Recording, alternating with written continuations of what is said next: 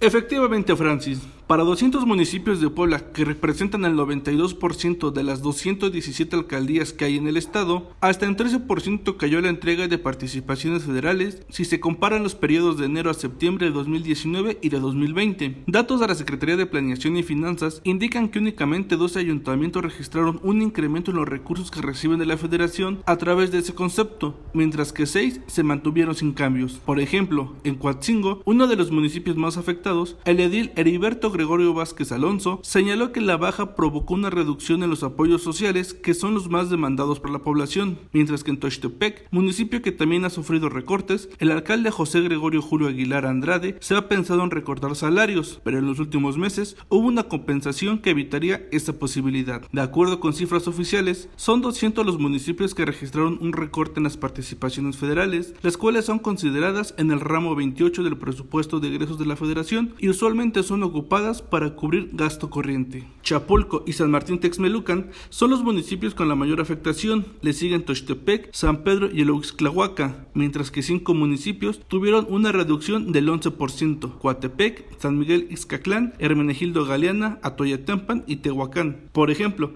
en Tehuacán, que es el segundo municipio más poblado de la entidad, la baja fue de 28 millones de pesos, pues las participaciones pasaron de 268 a 239 millones de pesos durante el periodo revisado. Otro de los municipios más poblados del estado que tuvo una baja es San Andrés Cholula, en donde los recursos pasaron de 191 a 180 millones de pesos, es decir, 11 millones menos que equivalen al 6%. Hasta aquí mi reporte.